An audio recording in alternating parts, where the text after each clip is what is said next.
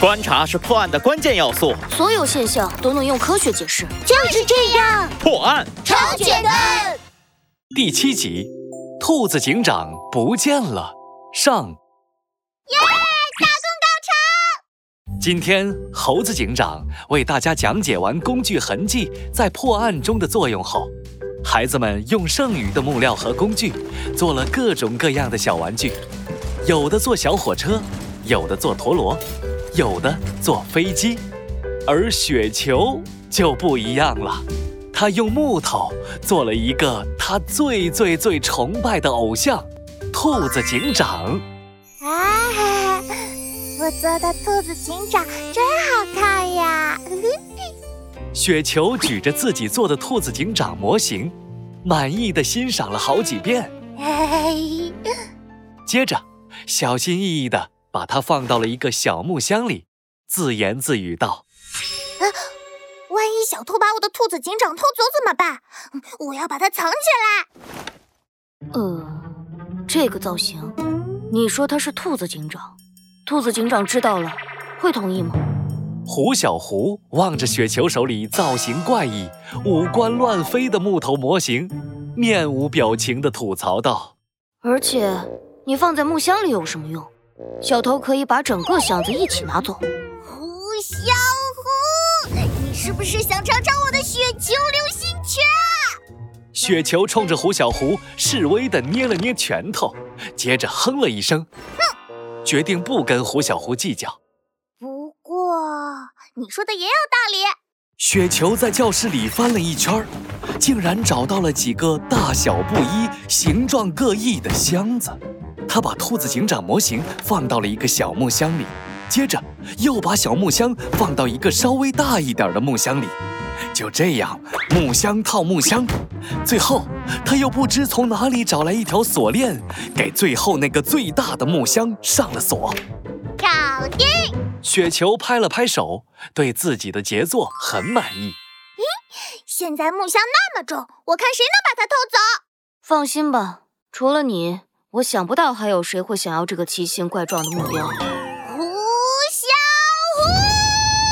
虎，雪球，你也太夸张了吧！就是呀，放在教室里就好了，不会丢的。哼，我的兔子警长和你们的玩具可不一样。孩子们在屋里打闹了起来，谁都没有注意到，屋外有两道黑影默默地注视着他们。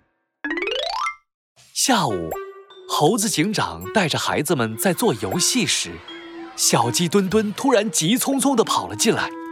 他一边跑一边大声地呼喊：“猴子警长，猴子警长，不好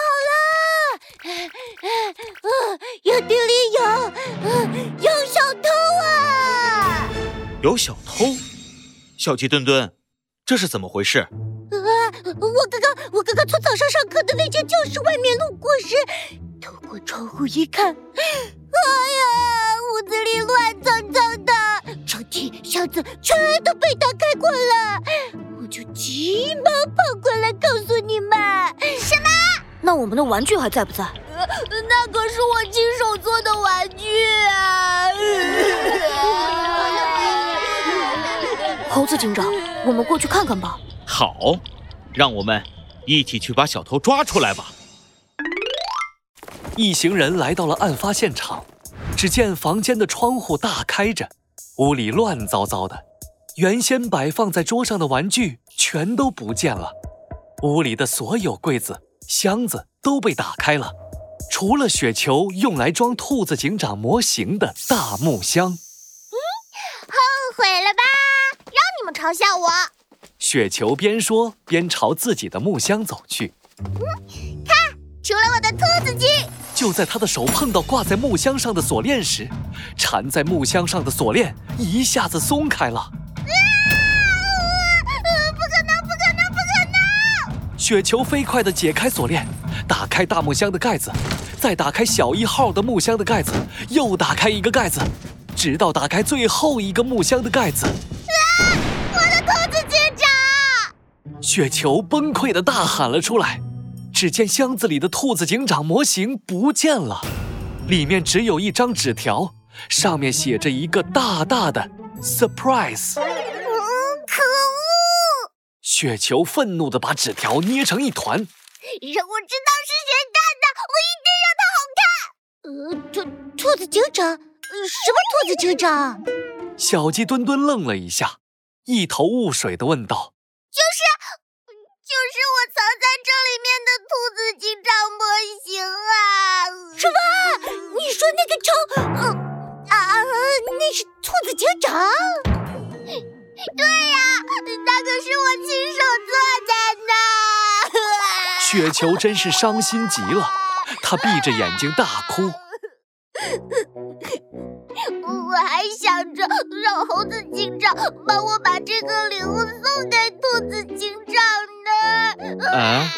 猴子警长摸了摸鼻子，和站在旁边的小鸡墩墩对视了一眼，两人的心里都有一个同样的想法：千万不要送给兔子警长。胡小胡还是第一次看见自己的好朋友哭，他推了推眼镜，想要安慰一下雪球。呃。别哭了，雪球。兔子警长很可能并不想收到这个礼物。没错。怎？